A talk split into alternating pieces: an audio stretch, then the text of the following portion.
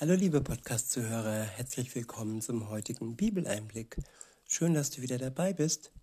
Heute habe ich für euch den Psalm 73 und ich verwende die Übersetzung Neue Genfer.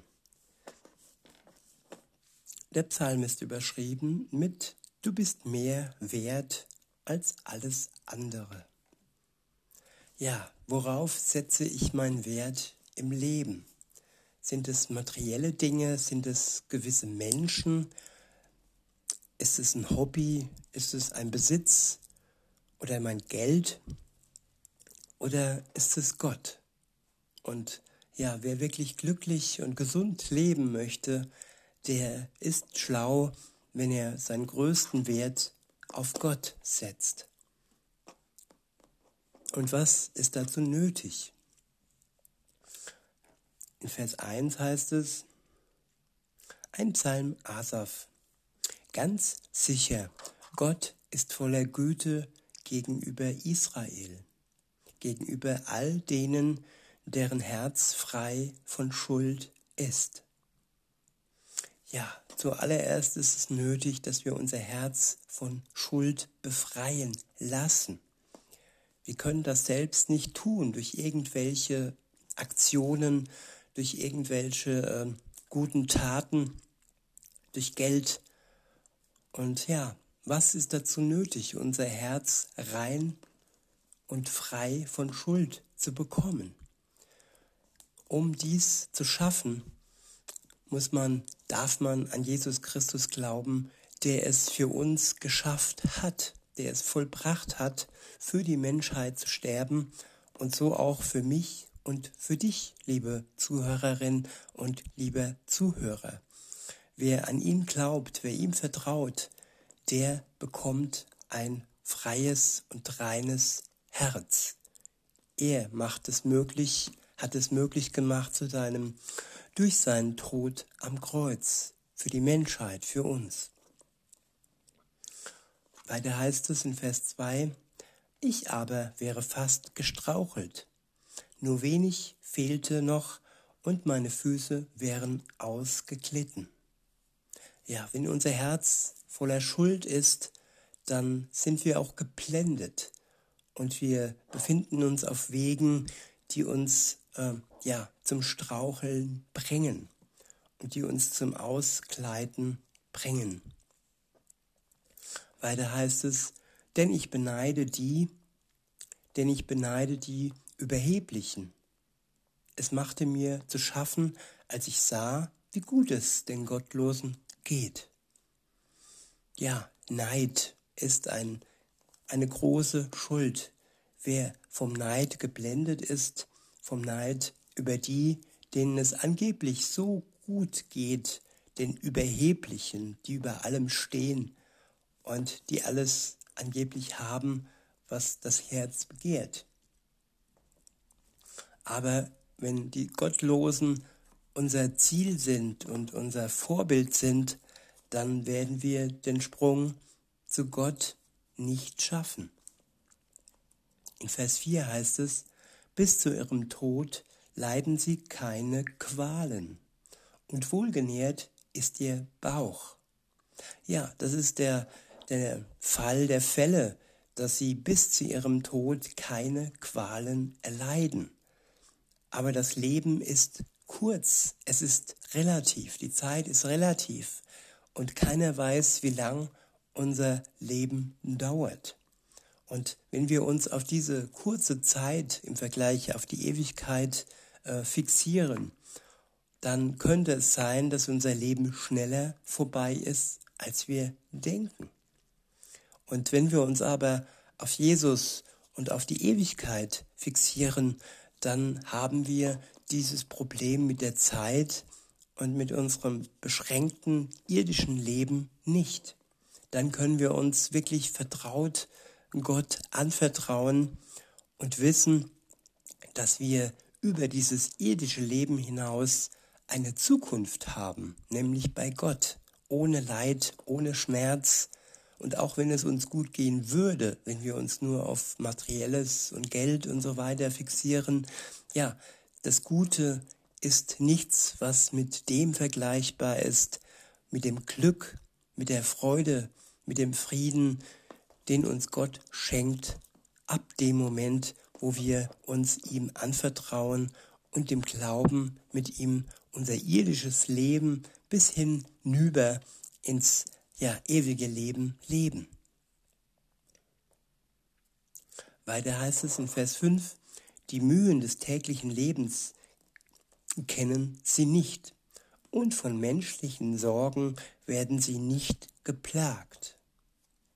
Ich wiederhole, die Mühen des täglichen Lebens kennen sie nicht und von menschlichen Sorgen werden sie nicht geplagt. Ja, ein Leben ohne Leid, ein Leben ohne Sorgen, das wünscht man sich. Das wird in den Medien und in den Hollywood-Streifen so vorgegaukelt. Reichtum, Glück, Liebe, alles begrenzt auf diese Welt und unabhängig von Gott. Es ist aber ein Trugschluss, dass wir wirklich glücklich werden können, wenn wir uns auf diese vergänglichen Dinge alleine fixieren. In Vers 6 heißt es, Darum tragen sie ihren Stolz zur Schau wie eine Halskette. Gewalt umgibt sie wie ein Gewand. Ihre Augen blicken aus einem fetten und feisten Gesicht. Aus ihren Herzen quellen böse Pläne hervor. Sie verhöhnen und unterdrücken andere durch die Bosheit ihrer Worte. Von oben herab reden sie stolz daher. Ja, das sind Menschen, die geblendet sind von Reichtum und Macht. Wir können sie heute auch erkennen, wenn wir genau hinsehen, dass sie kein Herz mit sich tragen, das ohne Schuld ist, sondern das voll mit boshaften Gedanken und ja, ihr Leben voller Gewalt äh, mit sich bringt.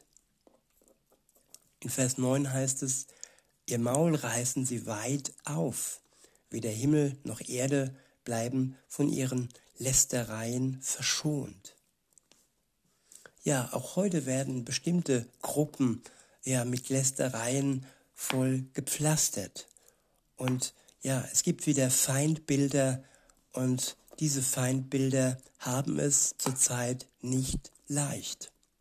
Aber wer sich an Gott wendet, wer ihm vertraut und in seine Nähe kommt, der kann noch so viele Feinde und wenn es auch ja der Staat oder sonst wer ist, dann wird diese dies alles wird ihnen nicht schaden, denn Gott ist auf ihrer Seite.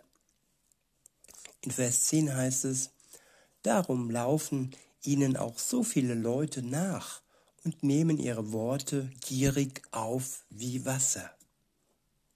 Ja, diese Leute lassen sich blenden von den Worten, von den Mächtigen, von den Reichen und es wird ihnen aber nichts bringen, denn alleine Jesus rettet und alleine ist er, der wirklich pure Liebe mit sich bringt und nicht nur äh, die Gier nach Macht, Reichtum und Gewalt. Und nee, ich habe das falsch ausgedrückt, nicht nur, sondern er hat keine Macht, die er missbraucht und er hat keine Gewalt, die vergleichbar ist mit dem Bösen, was die Machthaber heute so mit sich bringen. Er ist pure Liebe und er, ja, er kann uns helfen, wenn wir zulassen, dass er uns unser Herz rein macht von der Schuld. In Vers 11 heißt es, und dabei sagen sie auch noch, wie sollte Gott von unserem Tun etwas wissen? Er, der Höchste, bekommt doch gar nichts mit. Ja, man stellt sich blöd und denkt, dass Gott im Himmel nichts mitbekommt. Das zeigt aber, auch, dass es naiv ist, wenn man denkt als Machthaber, dass Gott einem nichts anhaben kann.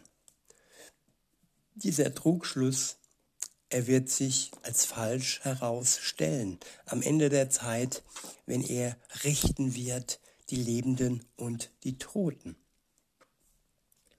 In Vers 12 heißt es, ja, sie verachten Gott, haben aber keine Sorgen und häufen auch noch Reichtum an.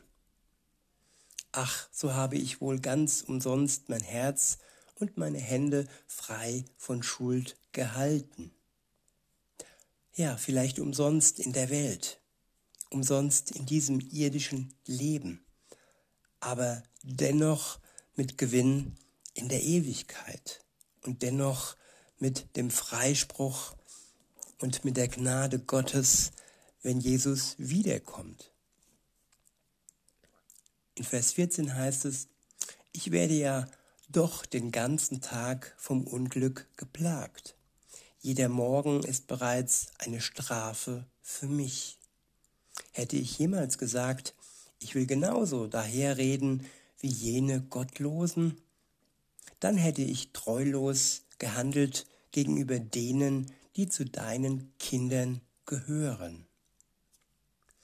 Ja, treulos gegenüber den Geschwistern, gegenüber den Kindern Gottes, der Familie Gottes, wenn wir den Machthabern hinterherlaufen und tun, was sie sagen. Wenn sie den Willen Gottes ausführen, wenn sie seine Gebote ähm, ja hochhalten, dann spricht nichts gegen Macht und dann ist das auch kein Machtmissbrauch. Aber viele Machthaber haben dies schon äh, ja getan, dass sie die Macht, die sie hatten, missbraucht haben.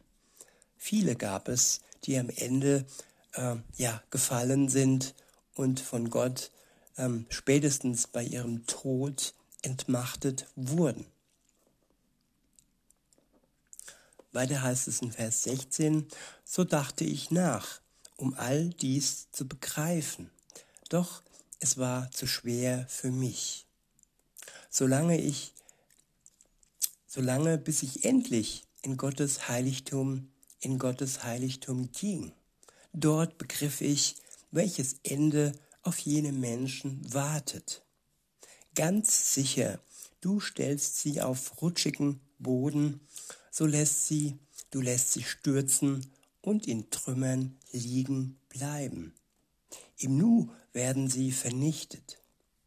Ein schreckliches Ende finden sie. Ja, es ist nötig, dass wir ins Heiligtum Gottes treten, dass wir in seine Nähe treten, damit wir begreifen, wie das Ende jener Menschen aussieht, die im Moment noch so ein tolles und schönes Leben haben, so viel Macht, so viel Reichtum und so viele Poser und Worte, die vielleicht gut klingen oder die uns zittern lassen, aber am Ende werden sie bitterlich rutschen und zu Boden fallen. Und sie werden liegen bleiben. Und Gott wird sie nicht aufrichten, weil sie zu Lebzeiten nicht seine Gnade in Anspruch genommen haben. Und ihr Herz böse blieb bis zu ihrem bitterlichen Ende. Weiter heißt es, ich wiederhole mal Vers 9 und fahre fort, im Nu werden sie vernichtet. Ein schreckliches Ende finden sie. Wie man einen Traum gleich nach dem Erwachen vergisst. So lässt du, Herr, ihren Anblick verschwinden, sobald du dich zum Gericht erhebst. Als mein Herz verbittert war und ich mich tief verletzt fühlte, da war ich töricht und ohne Einsicht. Verständnislos wie ein Tier stand ich vor dir.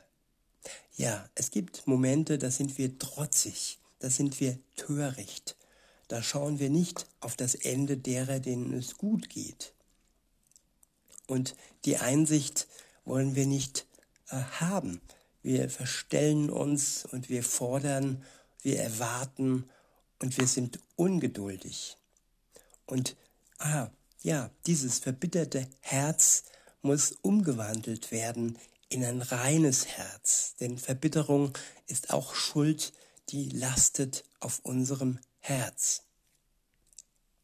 Und Jesus ist es, der uns befreien kann von solch einem verbitterten Herz. Wenn wir es zulassen, wenn wir in seine Nähe gehen, ihn darum bitten und er uns befreit von dem, was wir uns ja zuallererst eingestehen, von den Wegen davor, bevor wir zu ihm gegangen sind und ja, wo wir umgekehrt sind zu ihm. Es muss ein klarer Schnitt sein in unserem Leben, eine klare Umkehr und eine klare Bereitschaft, all das hinter uns zu lassen, was uns verbittert hat und was unser Herz voller Schuld äh, hat werden lassen.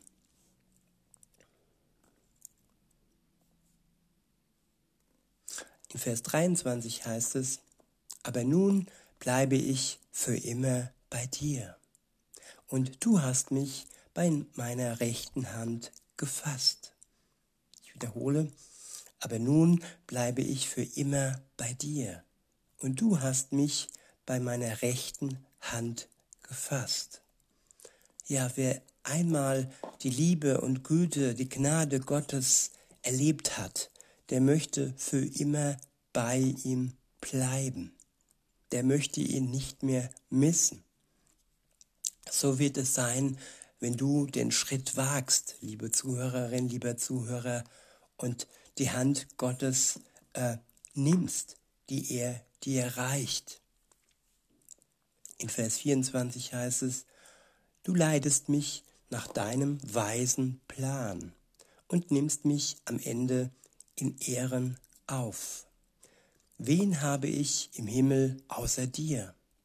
Und auch auf der Erde habe ich nach nichts verlangen, wenn ich nur dich bei mir weiß. Ich wiederhole Vers 25. Wen habe ich im Himmel außer dir?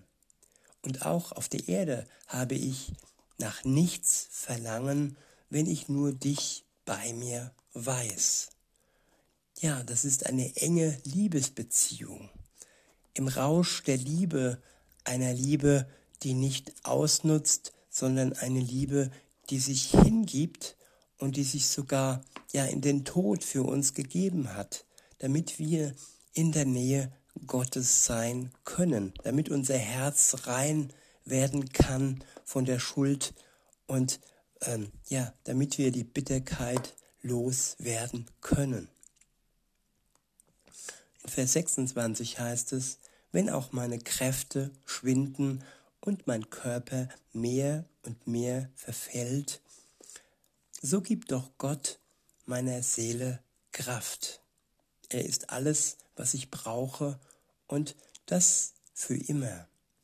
Ich wiederhole Vers 26, wenn auch meine Kräfte schwinden und mein Körper mehr und mehr verfällt, so gibt doch Gott meiner Seele Halt.